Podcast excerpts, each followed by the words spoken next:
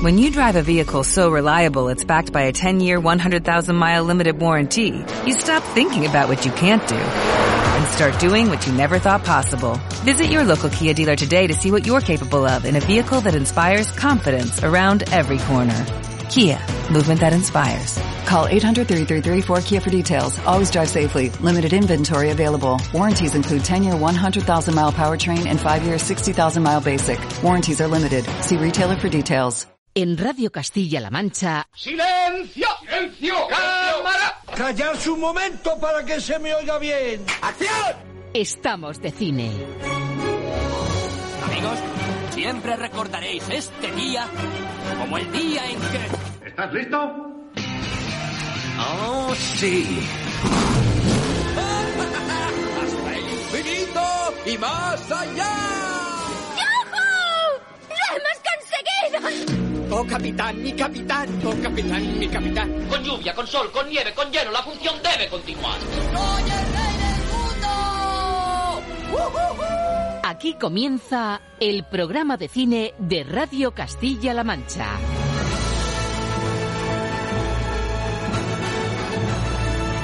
Presenta Roberto Lancha. Muy buenas a todos, ¿qué tal amigos, damas y caballeros, gentil audiencia? Ay madre la que hemos montado con eso de reactivar la fiebre del sábado noche. Mira que nos quedó bien el especial musical con Ángel Luque hace una semana, pero el a pie de pista real, el que afecta al ocio nocturno, y mira que lo dijimos, está estropeando seriamente el panorama COVID y el propio ocio nocturno. Pero pese a todo, el cine no afloja y de hecho esta semana pega otro acelerón de estrenos muy fuertes. De la mano de hecho llegan El Rey Midas del cine español y la viuda más sensual y vengadora de Marvel. Deberíamos quedar una hora antes en la estación. Yo no voy a poder ir. ¿Cómo? ¿Me tengo que ir yo solo con seis niños a Asturias? No, hombre, no. Son siete. Antes de ser una vengadora, antes de tener esta familia, cometí errores. A todo tren destino Asturias y Viuda Negra, comedia española contra Marvel y dos preguntas en el aire. ¿Cuál será la triunfadora en taquilla? Y lo más importante, ¿cuál de ellas triunfará en el efecto boca-oído? La respuesta hoy en un filtro de verano que estrenamos con una crítico 5 estrellas. Hoy el filtro Lucchini se convierte en el filtro Rachel con Raquel Hernández de la revista Hobby Consolas. Y en el diván de las bandas sonoras, en nuestra zona chill out, en el rincón gourmet de la música de cine, frescor mediterráneo y colorido oriental para demostrar que tras las últimas apuestas de Disney y de Pixar, pese a haberse ido directas a plataformas, hay mucho talento y mucho gusto musical. ¿Eso qué es? Oh, es la cosa más increíble que han hecho los humanos. La Vespa. ¡Hala! Pero no fue así como se rompió el mundo. Aquello en realidad no ocurrió hasta 500 años después, cuando yo aparecí en la historia. Son Luca y Raya, Raya y Luca, Pixar y Disney, Disney y Pixar, y las composiciones con sabor italiano de Dan Romer y oriental y muy personal del gran James Newton Howard, relamiéndose y relajado en el diván de las bandas sonoras Ángel Luque, que sueña despierto con esa Vespa de Luca y con llevar a Audrey Hepburn en el asiento de atrás. Damas y caballeros, niños y niñas, también en verano, con mucho calor, con la pandemia negándose a dejarnos, con la vacunación avanzando y con las ondas colándose ya en playa, montaña, piscinas, coches u oficinas, la función sigue en marcha. Sed todos bienvenidos al nuevo y refrescante salto mortal de...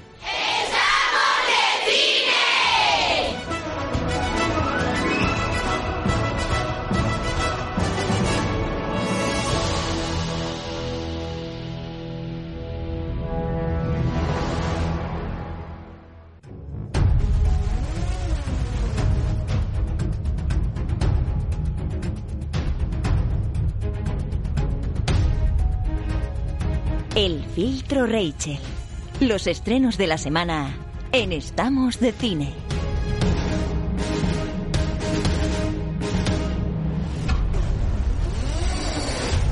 Bueno, bueno, vaya musiquita y vaya indicativo que le hemos puesto a Raquel Hernández. Raquel, muy buenas. Hola, muy buenas. ¿Nos compras el filtro Rachel? ¿Lo apruebas? Hombre, lo compro ahora mismo, me encanta. Te ha gustado mucho, además con, con un poco el contexto que acompaña, ¿no? Además te veo que vas con el mono blanco este de piel que se pone Scarlett, que te queda fenomenal para hacer crítica, ¿eh? Total, total, esto es épico. Bueno, Viuda Negra, había muchas ganas de, ver el nuevo spin-off de Marvel, además que también marca un poco el, el descorche ¿no? del cine de verano y del cine comercial, porque el cuello de botella que tenemos, Raquel, es muy, muy amplio y hay que ir soltando las perlas de la temporada y es muy bueno que en pleno verano nos llegue ya la perla de Marvel, Viuda Negra, en teoría perla. En teoría perla, en teoría perla. Bueno, además es que es eh, la que inicia la fase 4 Mm. del famosísimo universo cinematográfico de Marvel, así que las expectativas estaban muy altas. Estábamos deseando ver la historia en solitario de Natasha Romanoff al fin. Efectivamente, la historia de la viuda negra de Marvel, uno de los Vengadores, que, que llega este fin de semana, ha llegado por anticipado porque el preestreno fue el jueves. Yo aproveché para, para tener la vista y poder hablarlo con Raquel y eso me va a permitir ir un poco al grano en varias preguntas. La primera de ellas, ¿es la peor entrega del universo Marvel para ti, Raquel? La peor, no lo sé, pero una de las peores, sin lugar a dudas. Una de las Eh, peores, Tengamos en cuenta, claro, es que tenemos vistas ya muchas películas y tendría que volver a verlas todas para juzgar bien bien.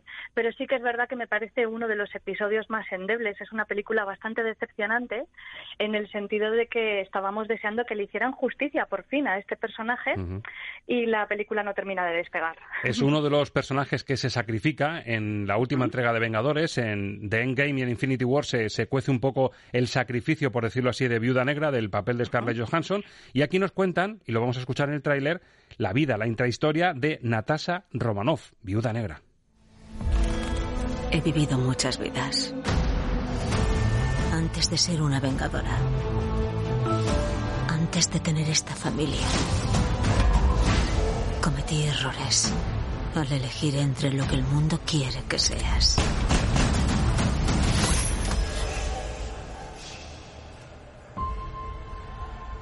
Y lo que eres.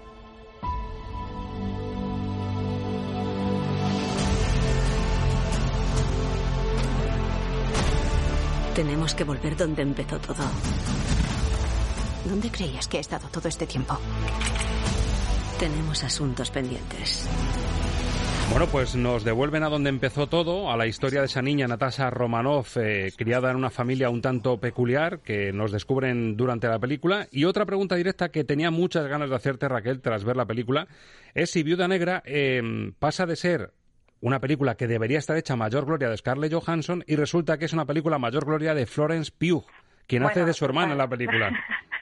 Sí, le ha comido la tostada totalmente, yo creo, a Scarlett Johansson. Por completo. ¿eh? Total. La habíamos visto ya en un papel eh, ligeramente parecido en La chica del tambor. No sé si has tenido Sí. ocasión de ver esa serie de Park Chan-wook, que es buenísima. Correcto, en Mujercitas Entonces, también, ¿no? Sí, en Mujercitas también la hemos En, visto. en Midsommar, en Midsommar. en Bueno, Midsommar es, además en Midsommar es una lección de interpretación porque lo que pasa a esa chica, ese terror tan indescriptible que, que pasa, cómo soporta todo el, el metraje con una nota muy alta, pero es que aquí se come a Scarlett en lo interpretativo y si me apuras también en belleza ¿eh? y en, y en, en cinegenia. En todo, yo creo que, eh, claro, la película de Vida Negra llega muy tarde. Eh, tú mismo lo has comentado antes. El arco narrativo de este personaje ya está cerrado. Además, como decíamos, no le han hecho justicia en ningún momento y en ningún apartado, porque recordemos todas las pompas fúnebres que tuvimos con Iron Man y de ella se acuerdan en el lago cinco minutos. Mm, exacto. es un poco triste. Y la película de por sí llega tarde y además eh, llega, pues eso, un personaje que ya sabemos cuál es su historia, que se ha cerrado y la película debería orientarse a contarnos cuáles fueron sus orígenes y yo lo que esperaba era una gran presencia de la Sala Roja que nos contaran todo ese proceso y que contásemos con algún villano al que nos pudiéramos creer, ¿no? Que dijésemos, mira, he hecho estas salvajadas, pero lo he hecho porque creo en un proyecto mucho más grande, ¿no? Algo así. Y se queda coja en todos los sentidos e incluso a nivel eh, de caracterización, como bien decías, pues efectivamente, yo creo que Scarlett Johansson ya está pensando un poco en pasar página. Nos cuenta una historia que yo no sé si te recuerda, tú que eres muy seriéfila también, eh, esa familia mm, digamos artificial de espías rusos o de agentes rusos que, que será un poco el contrapunto a los Vengadores americanos, recuerda un poquito la serie de Americans. Se parece muchísimo en ese sentido. Lo que pasa es que está explorado desde una perspectiva un poco distinta, porque han intentado que el personaje de David Harbour sea como un poco un alivio cómico constante, que llega a ser incluso un poco irritante y además tiene algunos giros que son eh, un poco incomprensibles. Pasa Sí, de el, ser el una Sherry persona Hopper, el fría- de Stranger Things, para que los, eh, los oyentes nos entiendan, es el, el Sherry Hopper que tiene un tirón y además un aspecto muy parecido a- al que tiene en, en Stranger Things, pero es verdad que esa vis cómica que intenta darle, que yo creo que es una de las pegas de la película, Raquel, que igual que en Vengadores en la primera, a mí me parece un ejemplo de combinación de humor y de acción perfecta, porque te ríes con Iron Man, con los golpes de Thor, pero es que aquí intentan, las pocas pinceladas de humor que tienen son un poquito artificiales. Sí, eh, está como fuera de tono en todo momento. Es más, eh, también juegan mucho con su físico, ¿no? Con el tema de que eh, ya sea un señor más mayor, que esté gordito, que no entre en su traje, el pique que tiene con Capitán América en todo momento, porque él piensa que está al mismo nivel como Guardián Rojo. Que es un némesis. Exacto, su némesis soviética y no no termina de encajar todo eso, no termina de encajar ni de ni de fructificar en la peli. Que por cierto, el tema del pijama y de ponerse y no entrar en, con la tripa que tiene ahora, ya lo vimos en Los Increíbles también, eh, la película animada. Sí. En Mister Increíble, si lo recuerdas. Sí, sí, sí, es, como eh, se está convirtiendo un poco ya en su propio personaje este actor, porque está empezando a repetirse un poco, ¿no? Entonces, bueno, pues no, no termina de cuajar mucho. Y todo ese tema de la familia impostada, pues a mí me pone un poco triste por el papel de Rachel Weisz, que es una actriz que me encanta y que considero que está totalmente desaprovechada en la película. Sí, además, eh, al, principio yo no sé si es digital o no, pero esta mujer ha hecho un pacto con el diablo porque está jovencísima. Sí, sí, sí, está extraña incluso. Sí, sí, como diciendo, como que no ¿eres cuadra, tú? ¿no? ¿Eres tú de verdad, Rachel? no sé si es que le han, le han metido algo de CGI, que puede ser, porque, porque hayan tratado de rejuvenecerla digitalmente, que es algo que ya hemos visto en el UCM varias veces. No sé si es que tiene algún tipo de filtro o algo, pero incluso te llega a desafiar un poco la mirada de decir, no la reconozco un poco, ¿no? Está, está rara. Correcto, correcto. Pues familia artificial para explicar un poco el pasado. ¿Y sabes lo peor, Raquel, que me ha pasado con esta película? Que tú cuando escuchas información meses atrás o años atrás de que habrá un spin-off de Viuda Negra, yo creo que lo que tú te llegas a imaginar y del, del pasado turbio de, de Scarlett y de Natasha Romanoff es casi más, mm, no sé, más poderoso que lo que al final nos ofrecen, pese al largometraje, dos horas y media, que se hace larguísima la película. Se hace muy larga, tiene algunos pasajes que son directamente aburridos, lo podemos decir abiertamente, yo creo que no, que no faltamos a la verdad. Y, y luego, aparte, tiene un problema que es que eh, es el tono general de la, de la película. Esto pedía una película de espías, al estilo de Soldado de Invierno. Eh, pedía algo así, algo de orígenes en el que supiéramos el calvario que ella personalmente había pasado. Y esto se diluye en muchos personajes que tiene a su alrededor, que algunos tienen más gracia que otros, como decíamos efectivamente, el de Yelena Belova, que es el que interpreta Florence Puch, es muy interesante y de hecho ha llegado para quedarse. Lo vamos a ver en más películas y en más proyectos en el futuro. Y no contamos por qué lo sabemos. no contamos porque lo sabemos, pero lo sabemos porque somos súper listos. Exactamente. Y porque nos quedamos a los postcréditos. Eh, exacto, exacto. Y es verdad, muy interesante esa escena postcréditos porque es la primera vez que hay un engarce con una serie. Ahí lo dejamos, no podemos decir más. Correcto. Pero es muy interesante porque es la primera vez que tenemos una serie de Disney Plus ya hablando con una película del UCM. Así que ya el cine y las series van a ir cada vez eh, borrando más las líneas que las separan. Esto pedía una película de espías y no es una película de espías, es un drama familiar con, con, cositas, con pinceladas y con cositas, pero tiene momentos que es verdad que se hace bastante aburridilla. De hecho, casi sin me apuras, Raquel, lo, lo que mejor tiene la película es cuando, por la trama que, que, nos están contando, vas a Budapest y se reencuentran las hermanas, ese tono de, del mito de Born, de, de la saga Born, que se parece a ese cine de espías, esos golpes tan auténticos. Si me apuras, ese tramo es casi el, más digerible y el más creíble, si me apuras y lo más chulo, porque además funciona bien como buddy movie entre las dos hermanas impostadas, que no son hermanas, pero como si fueran hermanas, ¿no? Entonces, las dos son tan distintas y una se burla de la otra porque hace posturas y por esa típica manera que tiene Natasha Romanov, ¿no? De, caer en el escenario siempre, en esa postura tan, tan maravillosa. Eso es casi lo mejor de la película, el cómo, cómo la hermana imita la pose de, de echarse la melena hacia atrás cuando hace una posturita de espía, ¿no? Exacto. Y ahí funcionan muy bien las dos actrices porque verdaderamente son muy buenas mm. y tienen química entre ellas. Eso es verdad que funciona muy bien. Viuda Negra, que yo creo que el, fallo que tiene es, por supuesto, la duración. Tú imagínate, Raquel, a las dos horas y media, tú que verías el pase de prensa, súmale los 15 minutos de publi, el tener que aguantar los 5 o 6 minutos de créditos para ver la escena post-créditos, te tiras tres horazas en la sala y yo no sé si esta es la fórmula. Cuando encima no atinas en, los salpicones de humor que metes, que, que no te funcionan tan bien como en Vengadores, mm. tres horas en la sala que no te entretienen demasiado no es la mejor forma de combatir el cine y el producto audiovisual en plataformas. Sí, es un poco complicado en este sentido. Yo creo que aquí le habría venido muy bien un recorte de metraje. Yo creo que claramente es uno de los problemas que tiene, que es de, de, haber recortado un poco, porque verdaderamente la película tampoco tiene tanta acción, si te paras a pensarlo. Tiene algunas secuencias muy puntuales que están bastante bien, como cuando aparece Taskmaster, que es este eh, villano, por decirlo así, que tiene la capacidad de imitar ¿no? a, las personas a las que se enfrenta. Entonces mola mucho porque es como si se espejaran los personajes, ¿no? Están luchando como en igualdad de condiciones contra su némesis perfecta. Exacto. Entonces, es, vistoso de ver, pero es verdad que aparecen muy poquitos momentos, son momentos como muy señalados. Entonces, eh, claramente, en la sala de montaje habría hecho falta un poco de tijera. Un poquito de tijera para que fuese más llevadera y encima, claro, al ser tan espesa y al tener escenas un poquito subidas de tono en la violencia también, no es una película de las de Marvel para todos los públicos. Es decir, incluso creo que en algunos países se recomienda para mayores de 18. Me parece un poco excesivo, la verdad, eh, porque sí que es verdad que hay veces que nos pasamos un poco. Yo no le veo que tenga una violencia extrema, o a lo mejor es que ya estoy acostumbrada a hacer muchas salvajadas. que, también, puede ser, ¿eh? Pero pensando un poco también a veces como madre, ¿no? Yo pienso mucho y en mis sobrinos que están ahí un poco en esas edades, ¿no? Entre los 12 y los 18 y estás siempre un poco pendiente de que ¿Qué les enseñas? Yo creo que para mayores de 18 es un poco exagerado, porque tampoco veo que tenga pues no sé, ni escenas de desnudo, ni palabras malsonantes, ni no le veo un tono excesivamente pero sí que es verdad que, por ejemplo, cuando saluda a la sala roja, sí. que se habla de ciertas prácticas que eso sí que puede resultar a lo mejor un poco, no sé, impresionante, ¿no? Para, para una persona joven, quizás. Claro, que yo creo que va a perder el, público potencial del Marvel un poco más blanco, lo puede perder, eh, la viuda negra. Sí, sí que puede ser, porque dentro de todo, pues sí que tiene alguna cosita un pelín más, más fuerte, pero vamos, no sé, quizás porque pierde un poco el tono de cómic. Vamos a llevarlo por ahí, porque, por ejemplo, en Infinity War, en Vengadores, en Game, eh, teníamos eh, como todo muy cósmico, muy exagerado, muy tal momentos muy dramáticos, pero era todo muy comiquero. Y aquí está como más apegado a la realidad, y ahí puede ser quizás donde se desenganche un poco el público. Bueno, pues con todo esto en la batidora, nos toca, como siempre, calificar Aquí en Estamos Diciendo ya sabes sobre cinco estrellas, así que con todo esto que hemos dicho, ¿qué te sale a ti, eh, ponderando toda la media?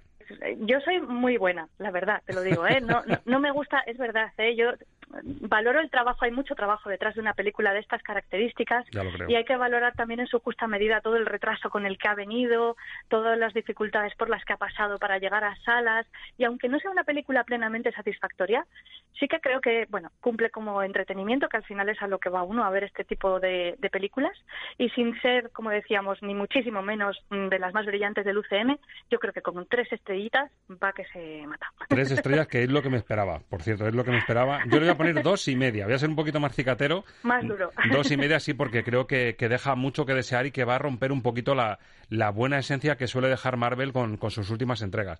Así que dos y medio, tú un tres, es decir, aprueba de forma holgada Viuda Negra, pero sí es cierto que para las familias que quieran ir al cine, encima reírse con humor nuestro, Santiago Segura, nuestro rey Midas, pues vuelve a la pantalla, casi coge el molde de lo que hizo en Padre No hay más que uno y nos llega con a todo tren destino Asturias. Deberíamos quedar una hora antes en la estación. Yo no voy a poder ir. ¿Cómo? ¿Me tengo que ir yo solo con seis niños a Asturias? No, hombre, no. Son siete. ¿Qué? Me vas a echar un piti. ¿Te vienes? No podemos dejar solos a los niños. Que no pasa nada, hombre. Venga. ¡Paren! ¡Paren! No me lo puedo creer. Los niños van dentro de un tren. Por Dios, ¿qué les puede pasar? Hola, ¿a dónde vamos? ¿Un cartera? 12 hamburguesas y 14 refrescos con cafeína. ¡Ahora, corre! ¿Pero dónde van? Son maléficos. Claro, y una premisa, si algo funciona, ¿para qué cambiarlo, Raquel? Seguir con Leo Harlen, seguir haciendo de padre que tiene que vérselas con un montón de chavales, ¿por qué vas a cambiar si funciona? Pues exacto, pero yo te voy a lanzar otra pregunta, que es ¿qué no le funciona a Santiago Segura? Porque le funciona todo.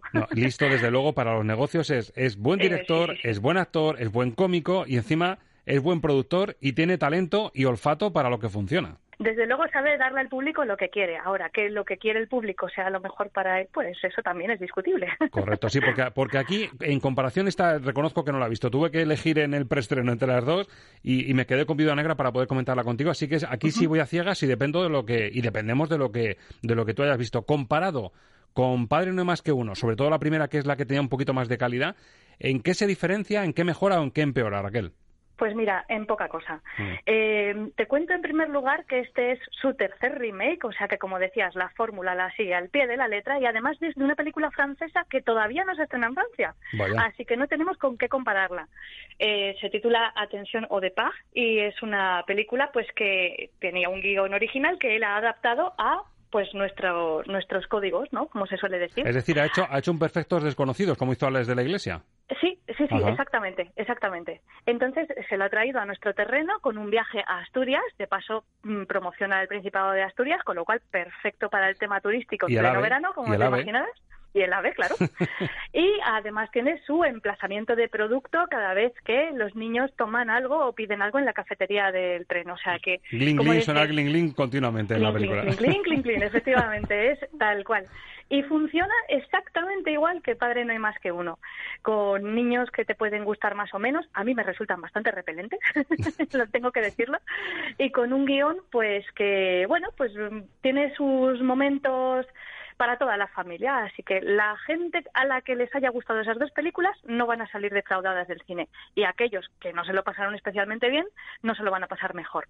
Y además repite con algunos de, bueno, con Leo Harlan yo creo que la vis cómica y el, feeling que tiene con él, yo creo que lo mantiene, ¿no? Y, se acompaña de él casi como, como si fuese un talismán, ¿no? Es que Leo Harlem es muy buen cómico, la verdad. Entonces, eh, no necesita actuar. Este sí que, es el eterno, este sí que es el eterno cuñado, ¿verdad?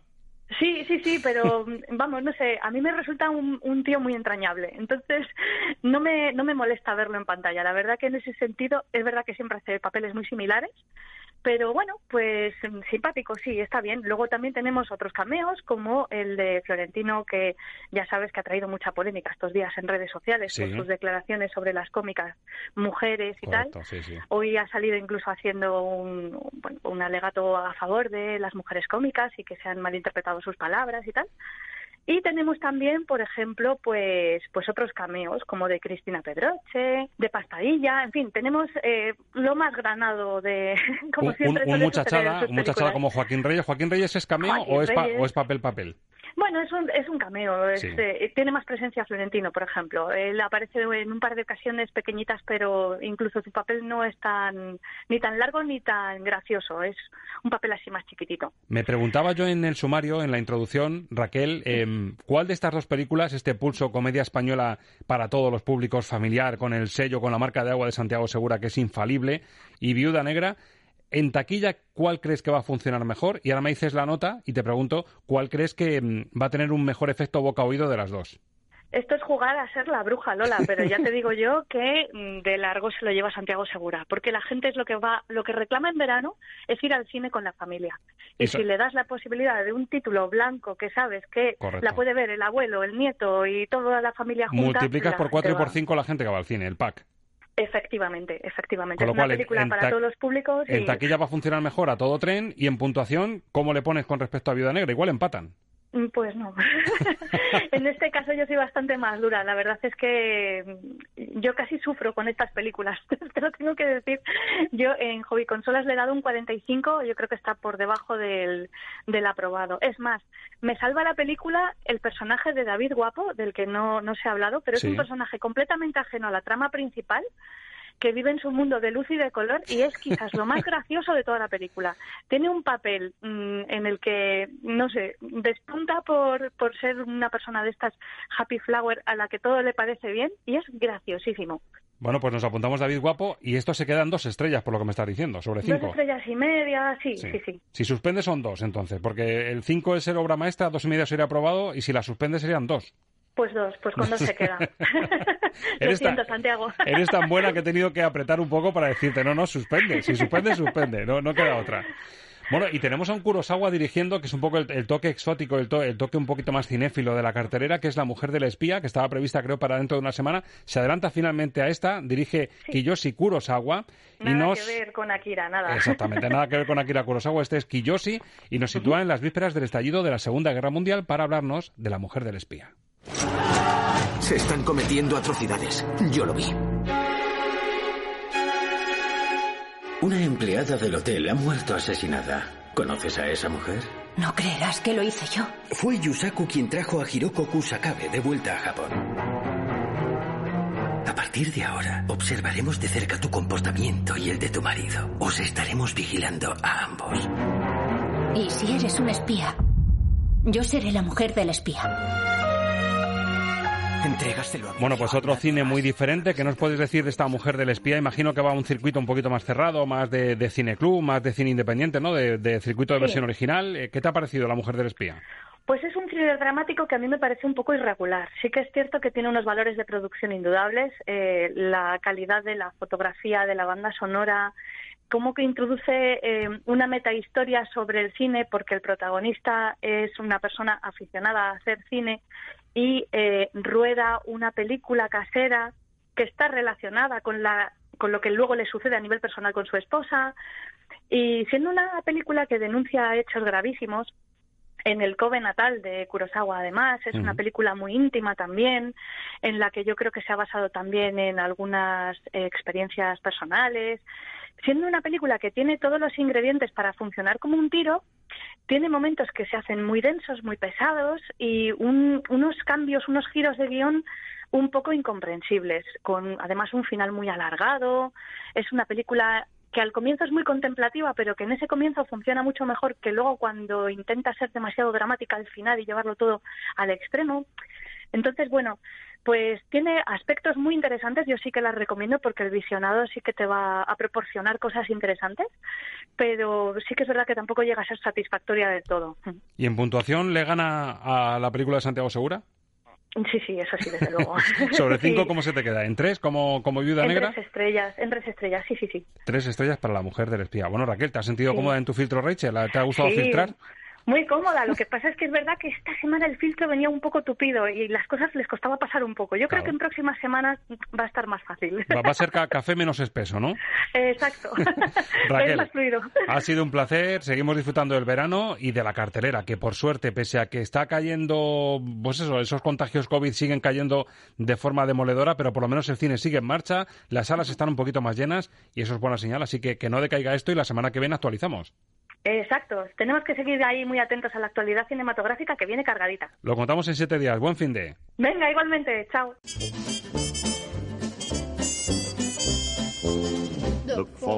¿Llevas mucho sin ir al cine? ¿Ni recuerdas tu última película? No te subestimes. En CMM Radio te hacemos recordar cuánto te gustaba estar de cine. Estamos de radio. Estamos de cine. Los sábados a partir de las 10 de la mañana, estamos de cine. Radio Castilla-La Mancha. Roberto Lancha.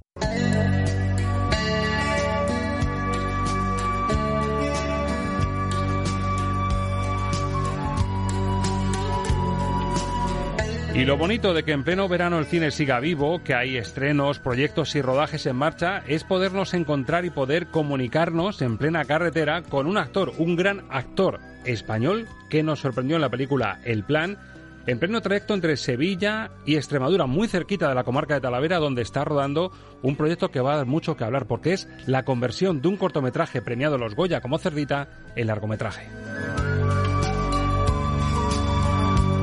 Su nombre es Chema del Barco, acaba de parar en coche para hablarnos precisamente de este proyecto. Chema del Barco, buenos días. Hola, buenos días. Muchísimas gracias por pararte y por atendernos. Nada, nada, vosotros, para eso estamos. ¿Dónde vas? Bueno, pues voy a Villanueva de la Vera, eh, en Cáceres, donde se está rodando Cerdita. Ya estuve la semana pasada unos días y bueno, esta tarde-noche me toca rodar otra vez y voy en camino.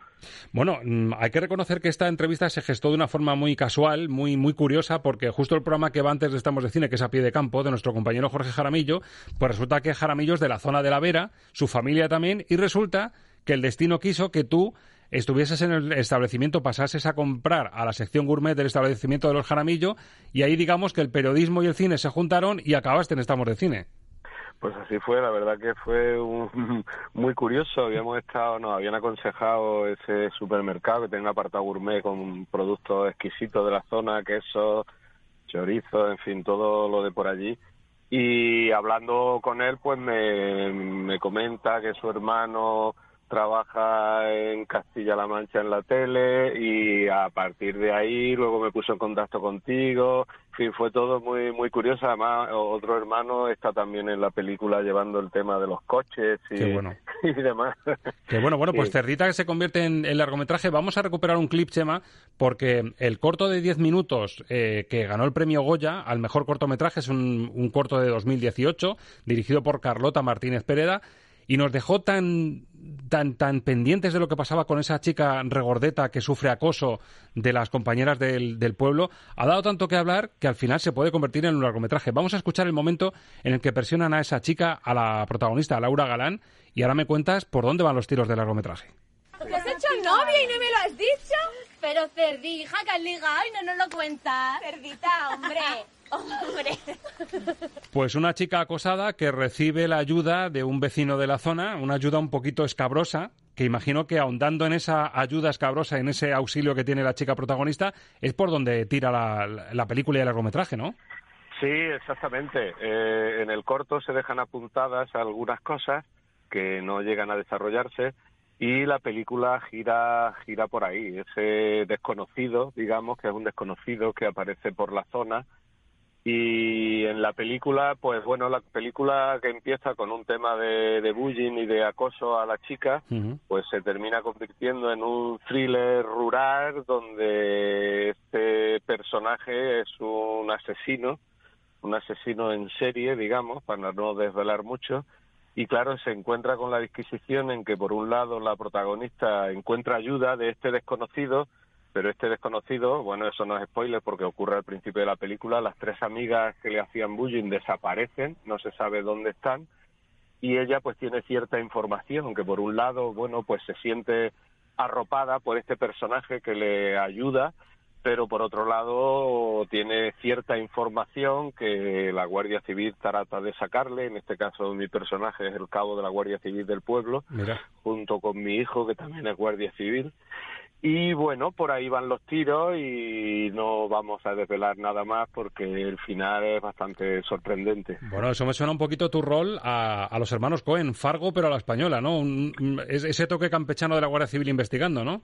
Bueno, pues por ahí han salido bastantes noticias de que le da un toque a Fargo. Qué bueno. Porque ahí está esa pareja de la Guardia Civil que tiene también ciertos toques cómicos, digamos, entre comillas, dentro de lo cómico que puede ser, porque una pareja peculiar de guardias civiles de un pueblo, tampoco es normal que esté el padre y el hijo en el mismo puesto. Además, la madre, o sea, mi mujer, pues también en un cuartel pequeño, pues está bastante al día de toda la información que, que se desarrolla. Y bueno, eh, lo que ocurre es que la pareja, pues claro, cuando ocurre un asesinato, pues viene la policía judicial, viene la UCO y entonces, bueno, ellos, su trabajo se queda un poco más limitado, lo cual les, les, resulta un poco molesto. Pero bueno, por ahí va, por ahí va la trama, por ahí va la trama. Fíjate, Chema, qué curioso que fuera, fuera de micro y preparando la entrevista, eh, te dije yo que tu forma de actuar, incluso tu físico, puede recordar un poco a Miguel Reyán, y, el papel que tuvo un tiempo después en el legado, el último legado de, José Luis Cuerda, hacía de Guardia Civil también. Es curioso, ¿eh? sí, sí que es curioso, es curioso. Además, un actor que a mí me, encanta, porque es un magnífico actor, Miguel Reyes. Además, te iba a preguntar yo, ya nos has desvelado tú sin, sin tener que apretarte. Eres un buen entrevistado. Mm, el rol que vas a tener en la película, y claro, yo te iba a preguntar que si contaba un poco con ese lado turbio que nos dejaste y confuso que nos impactó en la película El Plan, que nos dejaste loquísimo con ese papel. Y de hecho estuviste nominado en, la categoría actor revelación, pero por lo que me dices no, no es un personaje turbio el del Guardia Civil que, vas a encarnar en Cerdita, ¿no? No, no, no, es todo lo contrario. Es un personaje que ya tiene una edad para ser guardia civil y realmente es lo que está pensando y deseando es en jubilarse. Y claro, eh, esto para él es bastante molesto, porque claro, en un pueblo donde nunca ocurre nada, que de golpe ocurra esta debacle, pues le trastoca bastante sus planes. En cambio a su hijo, que es joven, que acaba de salir de la academia, pues todo esto es sorprendente y todo esto le estimula muchísimo. Entonces está esa disquisición ahí entre el guardia civil mayor, que ya está un poco de vuelta de todo, y el guardia civil joven que quiere comerse el mundo.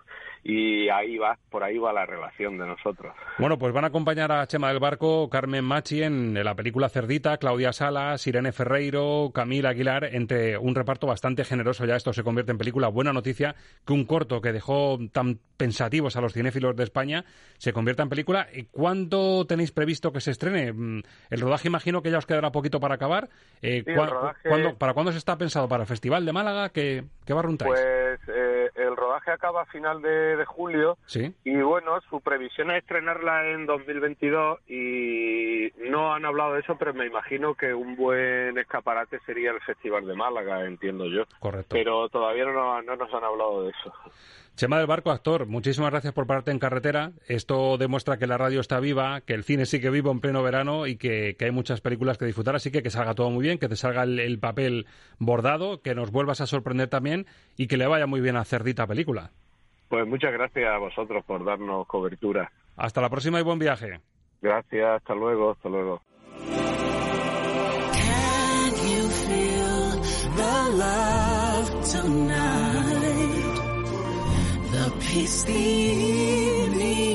Estamos de cine con Roberto Lancha.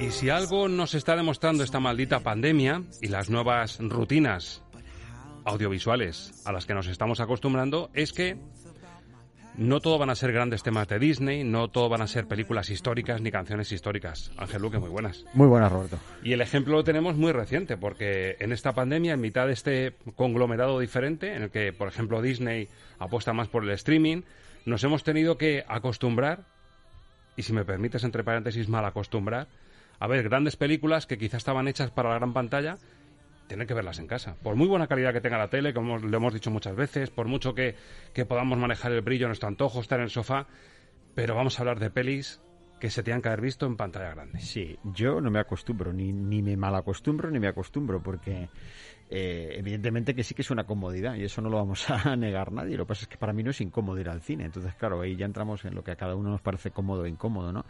Al contrario, me incomoda tener que verlo en un formato tan eh, pues tan pequeño y tan ajustado como es el de la televisión. Por muchísimas pulgadas que le pongamos, nunca vamos a tener una pantalla de cine en casa, excepto, no sé, algún caso por ahí raro que tenga una pantalla en su casa, ¿no? Pero de cine no, será una pantalla grande, pero no de cine. Pero mm, a mí me da mucha pena, sinceramente, que muchas de estas películas, o sea, yo pienso en Cruella, por ejemplo, que se ha visto en pantalla grande, ¿no?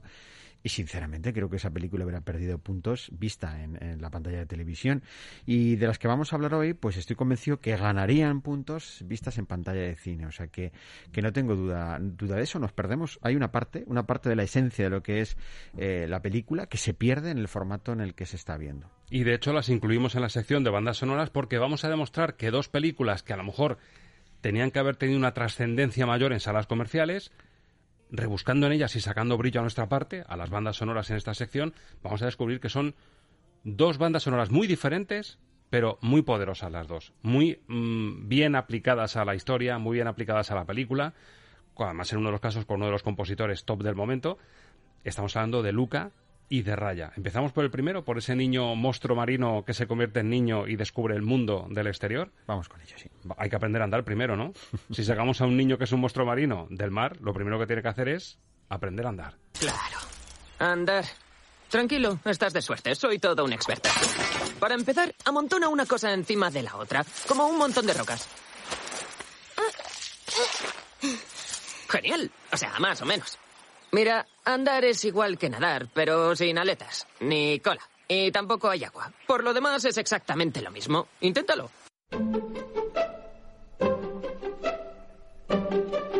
Lo que ves es lo que oyes. Música para soñar cine con Ángel Luque.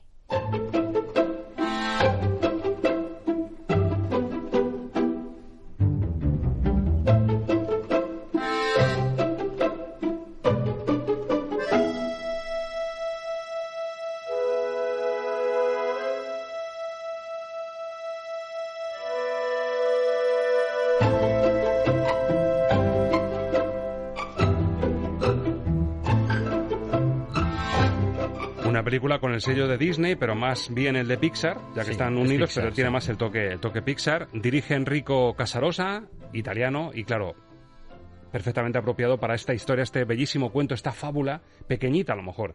Es una película menor dentro del universo Pixar Disney, pero es una película entrañable con ese pozo italiano y tanto una como otra, Luca como Raya, las dos desde ámbitos diferentes y desde eh, consignas diferentes, pero sí es verdad que para un compositor son un caramelo, Ángel, por la historia que tocan, por el toque mediterráneo en una, por el toque exótico y oriental en la otra, pero en esta yo creo que Dan Romer ha dado en la diana de lo que necesitaba esta bonita fábula italiana. Bueno, y son un caramelo porque la animación en los últimos años se ha convertido en un producto de primera línea, es decir, para el compositor eh, componer para una película de animación es, eh, está al mismo nivel y tiene la misma calidad que componer para una superproducción hollywoodiense, ¿no? Es que lo son, son superproducciones hollywoodienses. Desde luego son los dos productos de animación más interesantes que tenemos eh, ahora mismo, ¿no? Tanto si se va al cine como si lo tenemos en streaming en casa. el, el tema de que sea una película pequeñita de Pixar a mí me gusta mucho, sinceramente, porque parece que todos los productos de Pixar tienen que ser grandes. Y creo que la sencillez está, no sé, como la esencia en la sencillez está el gusto de esta película. Quiero salvar la comparación, ¿no? Pero si la antecesora de esto es Soul, eh, claro, eh, uno es un proyecto ambicioso y, un proyecto totalmente promocionado, un proyecto totalmente de escaparate de lo que Pixar puede seguir haciendo y Luca pasa totalmente desapercibida. Bueno, pues yo me quedo con la sinceridad de Luca, sinceramente, valga la redundancia, porque creo que es una película con una historia que no va a sobrepasar, eh, no sé, los límites de, no sé cómo decirte, lo sorprendente, ¿no? Es una, una, historia que te vaya a dejar con la boca abierta, pues evidentemente que no. Es pura sencillez. Y es un cuento, un cuento que puede ser el de la sirenita, pero aplicado eh, a niños, a la amistad, de otra manera, ¿no? Sin esa historia de amor, o sea, de otra forma, pero eh, es verdad que la frescura con la que está hecha la película, la idea de que se haya hecho en un pueblecito italiano, que es un gran homenaje al cine, a un tipo de cine, es muy veraniega en ese sentido la película. Y me parece que la banda sonora de, Dan Romer es un acierto total. Dan Romer, que es un compositor que ha saltado al cine gracias a esta banda sonora, porque venía sobre todo, y viene sobre todo a hacer eh, música para series de Netflix. Es un compositor fundamentalmente de Netflix. Y aquí la Pixar como ya estamos además trabajando que las plataformas entre ellas comienzan a hacerte vasos comunicantes, pues eh, la Pixar cede a Dan Romer, le da esta oportunidad de hacer esta película y, le, y crea una banda sonora que, que no es que sea un prodigio en cuanto a banda sonora, pero es una banda sonora que se aplica fenomenal a la película, que le da el ritmo y el tono que le tiene que dar, la frescura suficiente, una banda sonora vitalista, una banda sonora jovial, una banda sonora muy, muy, eh, muy seria, pero a la vez eh, frívola, es decir, a la vez juguetona, a la vez eh, metiendo en ese, en ese ambiente pues infantil de la pues de la mentalidad de un niño que sueña, de un niño que imagina, de un niño que quiere entender que la vida pues es sobre todo un lugar donde no te van a juzgar, donde puedes ser tú mismo. En fin, la metáfora al final. Bueno, pues todo eso ha llevado a un pueblecito costero italiano. Me parece que. Ese toque mediterráneo maravilloso, mm. que te hace además el estilo de animación incluso. Se desarrollará a lo mejor la película será en los años 40, 50 más o menos, ¿no? Por, sí, por ahí, sí. Por el tema de la Vespa, los carteles que hay de las películas, se ve Vacaciones en Roma también, años 50. efectivamente, se ve allí. Años 50, entonces le va muy bien ese, ese tipo de textura de animación clásica que incluso parecen muñecos a veces. Los, los niños parecen más muñecos que, que cuando Disney o Pixar se ponen a recrear realmente al humano, como en Soul, por ejemplo, el profesor de música, mucho más matizado. Aquí es, es todo como más infantil y contrasta con Raya, otro gran proyecto de Disney, yo tenía la curiosidad de salir de dudas y decir, bueno, voy a ver Raya, ¿qué será? ¿Una especie de Mulan? ¿Será un híbrido entre las grandes? Por eso hemos empezado con El Rey León, como empezando casi por el tope, ¿no? Por el top de, de Disney.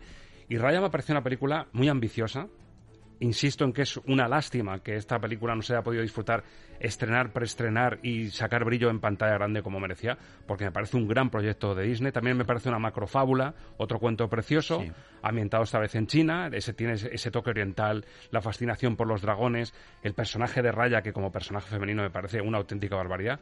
¿Te parece que escuchemos a la protagonista, a Raya, contando la historia de su pueblo, la división, eh, lo tóxico que puede ser el ser humano, que parece casi un tema bíblico, pero llevado a... Sí, es verdad. ¿verdad? El tema bíblico, pero llevado a, una filosofía oriental. Vamos a escuchar a Raya y el primer tema musical que ha elegido Luque para este contraste, Luca y Raya. Lo único que quedó de Sisu fue su gema. Debería haber sido un momento importante y ejemplar en el que la humanidad se hubiera unido por su sacrificio. En lugar de ello, los humanos, actuando como humanos, lucharon entre sí por hacerse con el último vestigio de magia de los dragones. Se trazaron fronteras. Kumandra se dividió. Todos nosotros nos convertimos en enemigos y hubo que ocultar la gema. Pero no fue así como se rompió el mundo. Aquello en realidad no ocurrió hasta 500 años después, cuando yo aparecí en la historia.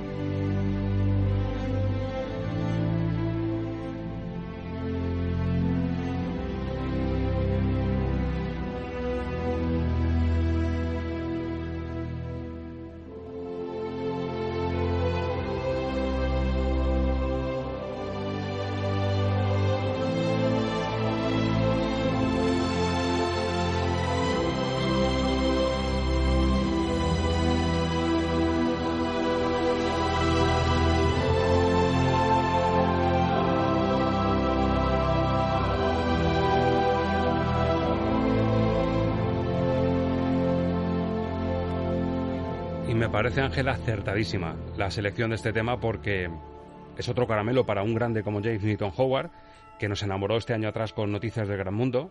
Se quedó otra vez sin Oscar. Una vez más. otro de los eternos condenados a no conseguir el Oscar. Pero eliges un tema en el que no saca punta, no saca brillo al exotismo o al toque oriental, que los hay. Hay temas en la banda sonora magnífica con ese toque oriental, pero aquí vemos al Newton Howard clásico que sabe ascender, hacer ascender la, orquestación de lo que pretende hasta terrenos. Pues, eh, escuchamos esos coros oníricos de fondo. Me parece un tema de una valía y de, un, de una solvencia absoluta. ¿eh? Sí, esos coros que sí que quieren evocar algo ancestral, es decir, quieren, quieren evocar algo legendario, ¿no? Tiene que sonar a eso, sobre todo porque el comienzo de, de, la historia ya te está hablando de una leyenda, ya te está contando qué pasó, cómo fue y hacia dónde eh, hemos llegado y por qué las cosas están así, ¿no? Eh, de nuevo Newton Howard y de nuevo Disney hace una cosa que yo creo que es interesante y es algo que yo he dicho al principio de esta sección y es eh, introducirnos a un mundo de animación por medio de, la calidad musical que tendría una superproducción de Hollywood. Es decir, mm, Disney ya ha acudido en los últimos años a compositores que vienen de, eh, del, cine real, del cine en vivo, por decirlo de alguna manera, de personajes reales, ya ha acudido en diferentes ocasiones y solo hace fundamentalmente porque lo que busca es tener el mismo impacto musical que tiene el cine para adultos, o como digo, el cine de, vida real, por decirlo así, ¿no? de actores de carne y hueso. Entonces acude a Newton Howard, que realmente es un compositor que, aunque lleve muchos años en el cine, está en su momento más álgido, está en su momento más florido, está en el momento más fértil, yo creo, de su, de su creatividad y ofrece un espectáculo musical, yo creo que sería merecedora esta onda sonora denominación eh, lo que pasa es que no sé si ya por los años de estreno ya, me he perdido con esto de la pandemia. no se sabe si entrará o no. Si entrará o no entrará, o esta tenía que haber mm. entrado en la, en la tanda anterior de Oscar, ¿no? Pero realmente es una banda sonora nominable perfectamente porque es una auténtica joya entera. Es una banda sonora, mm, bueno, a mí me recuerda al, último Samurai de Hans Zimmer. Sabiendo que el último Samurai de Hans Zimmer es una banda sonora mucho más épica porque tiene momentos mucho más eh, batallados esta película también, pero aquí eh, va hacia una época, hacia una épica mucho más sonora, mucho más compacta, mucho más emotiva, tiene momentos muy emotivos la banda sonora y tiene un, sonido eh, espléndido en la orquesta, o sea, eh, quiero decir, esto lo sacas de una película de animación, lo llevas a, a un último samurai y es una banda sonora a un nivel altísimo. Y otra demostración desde de que desde hace años Disney, Pixar, la animación en general, DreamWorks, saben que la música es fundamental. Y sobre todo en, en, una historia como esta, Ángel, en la que, si me apuras, hay como 5, 6, 7 momentos épicos. Sí por la trama en la que el compositor se puede lucir a lo grande. Sí, además es que esta es una película en la que se vive de las canciones. Esta no es una película de canciones, no es Mulan, por ejemplo. Eso es. Entonces, claro, es una película que está pensada realmente como cine de adultos. Entonces, eh, desde ese mismo momento, el compositor tiene un trabajo bastante complicado porque tiene que empatizar con el público infantil, pero hacer creíble la contundencia y la sobriedad de una banda sonora hecha para un cine que no es de animación. Y, lo hace espléndidamente. La canción que tiene, la banda sonora que, la escucharemos, es, es magnífica, pero realmente toda la parte instrumental no se echa de menos en ningún momento canciones. Es decir, en esta película, cualquier canción creo que te hubiera sacado de la película porque, porque es una película que no trabaja excesivamente el tema humorístico, es decir, aquí no hay esos secundarios que sí, que bueno, el dragón quizá un poquito, pero no. un poquito, sí, el bicho bola este. El bicho bola, que bien, que es lo que es. Que uno de los secundarios, uno de los secundarios de apoyo de Disney de toda la vida. Que no habla, o sea que tampoco aporta mucho y el dragón, que sí, que podría ser un poquito más cómico, pero que realmente no es ahí donde le quieren llevar al final al animalito, con lo cual es una película sobria en ese sentido y la banda sonora lo es también, ¿no? Pues de la gran historia oriental de Raya, de nuevo a ese Porto Rosso, a ese pueblecito mediterráneo maravilloso en el que dos pescaditos, dos monstruos marinos que se convierten en niños van a descubrir en esos años 50 lo que es una vespa en Italia. Otro momento también fantástico. cómo convertir un, icono, un icono de, Italia como es la, mítica vespa ante los ojos de dos niños que suena así de bien en la película Luca. ¿Eso qué es? Ah, es la cosa más increíble que han hecho los humanos. La vespa. ¡Hala! Te sientas en ella y te lleva a donde quieras ir a cualquier lugar del mundo. Vespa es libertad.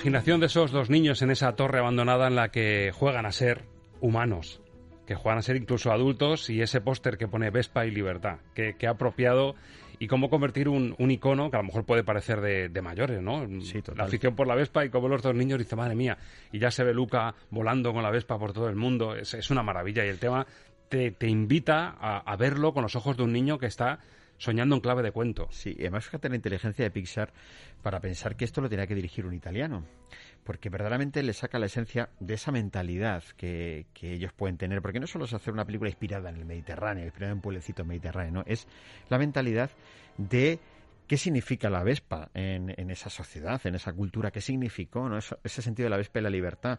El que ansía, él ansía salir de su mundo para entrar en ese mundo que se supone que es más libre, que es el que él ve fuera del agua. Ese es el, el concepto de la sirenita que yo decía antes, ¿no? Pero él lo refleja con esa gracia, con ese personaje chulesco, ¿no? Que aparece en su Vespa y que es el malote, claro, es el que hace un poco el personaje de malo, pero que tampoco es un malo, pues, eh, exagerado o deformado, ¿no? Realmente. El niño pijo italiano del pueblo, sí, prepotente. prepotente, claro, y está perfectamente sacado incluso los gestos de las manos, incluso la forma de, de, meterse unos con otros que aparece en la película. Lo hemos visto ya en películas. Eso es. Entonces, todo eso, el director lo saca fenomenal y lo saca descontextualizado de diferentes películas italianas realmente. O sea, está basado en, en, historias eh, de películas italianas. Y la banda sonora...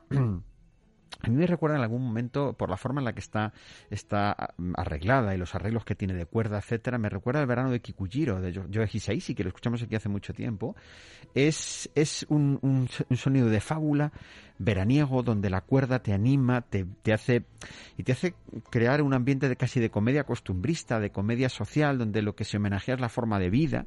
Y eso está muy bien, muy bien llevado. Suena como las gotas del agua. Sí. Y el brillo del sol en el mar. Es, es como, es, es fresco es veraniego y es de cuento. Sí, eso es. Y desde luego lo, lo, hace maravillosamente bien la banda sonora de Luca. Y el contraste de nuevo con Raya, además el final. Hemos escuchado la voz de la protagonista femenina, por cierto, una peli con una carga femenina tremenda, porque prácticamente los grandes personajes que sustentan todo, Susi el dragón, eh, las dos chicas que están enfrentadas de, de mm, facciones diferentes, el, mundo femenino es poderosísimo en Raya, ¿eh? Totalmente, sí, sí, no, no. El peso de la película se lleva porque además el, el personaje masculino que es el del padre, ¿no? Que es el, el, jefe de la de esa parte que se ha quedado con ese ese trozo de cristal que sé que les protege, pues se queda congelado muy pronto, petrificado. Muy, bíblico también, ¿eh? Muy sí, bíblico. Exactamente, se queda petrificado muy pronto y al final es ella la que tiene que llevar toda la salvación de la situación. Pues hemos escuchado su voz al principio contar en clave de cuento cómo la humanidad descompone por su ambición el mundo perfecto en el que vivía y vamos a escuchar el final, en el que por fin resuelven, consiguen esa gema, recomponer esa gema que simboliza el espíritu de los dragones que habían mancillado al ser humano y por fin consiguen desbloquear la situación, muy Disney también, y vamos a escuchar el reencuentro de Raya con su padre y el homenaje que hace James Newton Howard a ese New World, ese nuevo mundo perfecto que es con el que concluye Raya. Va.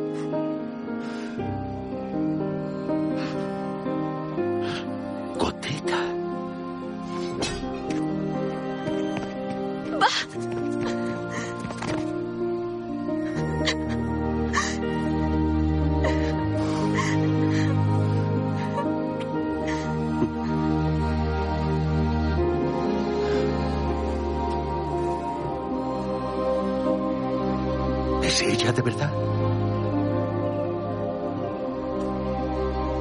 Jefe Benja, tu hija es todo un orgullo. No te importa, ¿no? He traído a unos amigos.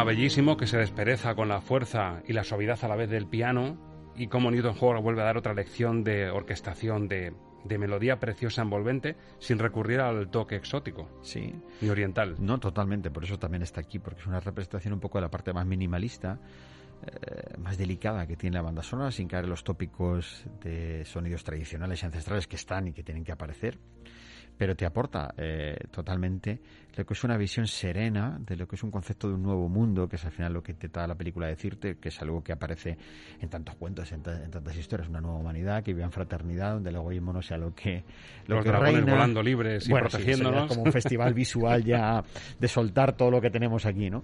Pero al margen de eso, que sí que puede incluso ser un toque un poquito hortera, si quieres, pues... Eh, eh, el que la música sea contenida precisamente, el que la música sea sencilla precisamente, es lo que quita ese punto más de recargamiento que puede haber tenido ese momento, ¿no? Y es que es verdad que, que Raya al final es una película como que como que no termina de romper hacia nada concreto, sino que, bueno, es una historia entretenida que está ahí y le falta ese plus, ese poquito más para terminar de ser una gran, una gran historia que en muchos momentos, yo creo que, creo que es una película de momentos fantásticos y que en un conjunto se queda un poquito más baja pero momentos como este y que la banda sonora ayuda y aporta fenomenal, yo creo que es lo que hacen que sea una película al final bastante compensada y bastante equilibrada en general. ¿no? Y desde luego la música lo resume perfectamente. Y de nuevo el cambio, el paso a Luca y el tema de, cómo encontrar gente buena, cómo encontrarte con los buenos, ¿no? Con esa Julia que encuentran en Porto Rosso, maravilloso ese personaje secundario de la chica con el pelo eh, rojizo, rizado, que al final va a ser el elemento, el nexo de unión. Em, digamos que te hace entender la fábula y el mensaje, la moraleja que te quiere dejar Luca, que es aceptar al distinto, ¿no? Sí. Sea un monstruo marino, que ya la forma del agua, ¿verdad? Nos, nos dejó esa impronta de decir aceptar, aceptar al diferente. y estos monstruos marinos al final, pues sea, sea por temas raciales, imagino que sexuales, a lo mejor rascando un poquito, ¿no? Que acabes aceptando al diferente. Mm. Es un poco la fábula que nos deja y el tema precioso de Luca que nos demuestra cómo encontrar a la gente buena. ¿Podemos ayudar? ¿Sabéis de peces? Uy, los peces son lo nuestro. ¿Me vas a decir que no? ¿Queréis trabajar? Yo os pondré a trabajar. ¿En serio? oh, gracias, papá.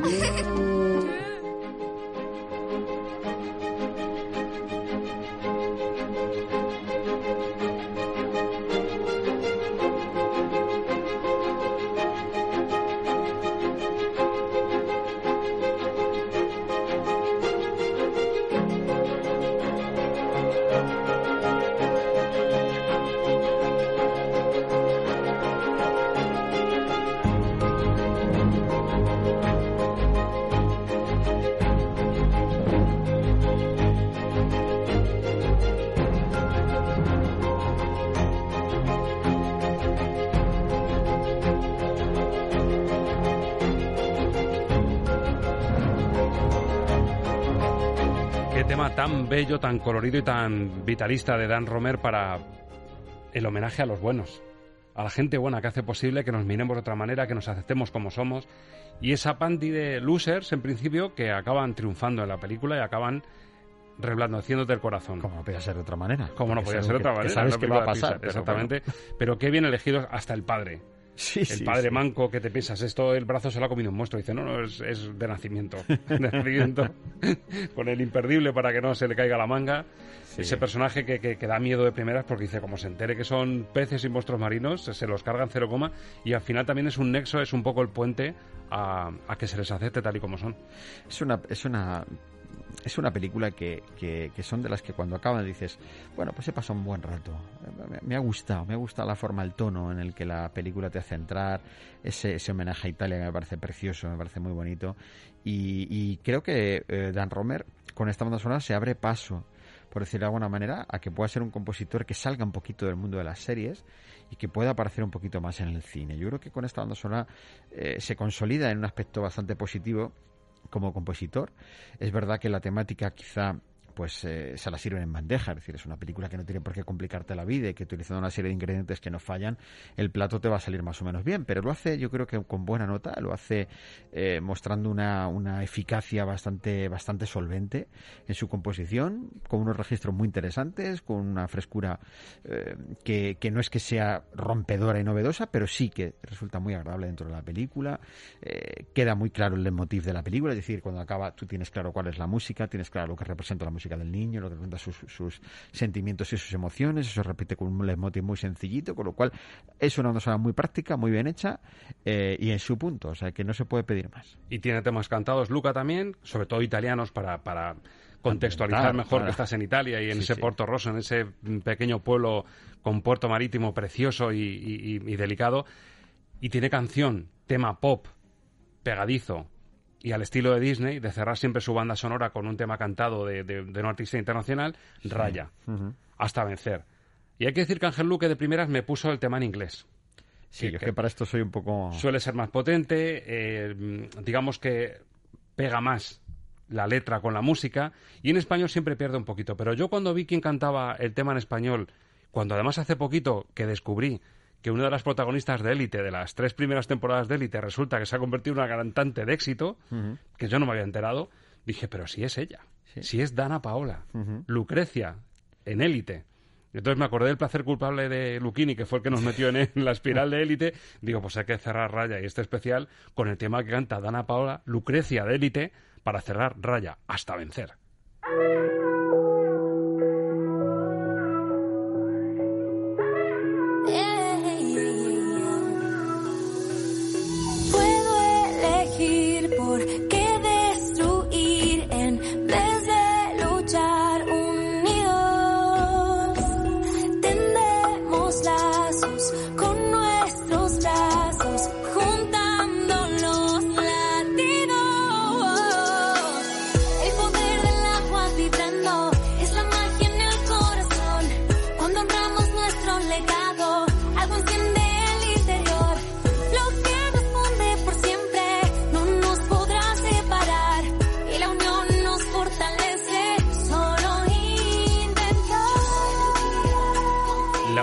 Nos fortalece. Hay que aplaudirle a Disney que cuando se trata de hacer temas pop pegadizos y potentes, lo sabe hacer. Para hacer una película es verdad que es muy amable cerrar con esto, que te levantas de cine si se hubiese visto en cine.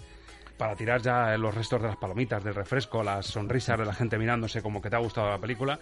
Son temas que muy fresquitos, que van muy bien. Y para la promoción de la película también está muy bien que haya un tema pop enarbolando siempre. la historia de Raya, ¿verdad? Siempre, siempre está hecho con esa intención. Es decir, hay varias películas de Disney que tienen este formato de música instrumental y una sola canción final y normalmente han sido grandes éxitos. El problema eh, yo creo que, que, que, reside en esto, en el que realmente vamos tan deprisa no da tiempo a saborear una cuando ya hemos cambiado de película y estamos en otra. Eh, los temas finales de las grandes películas de Disney de los años 90 eran todas un bombazo y un éxito.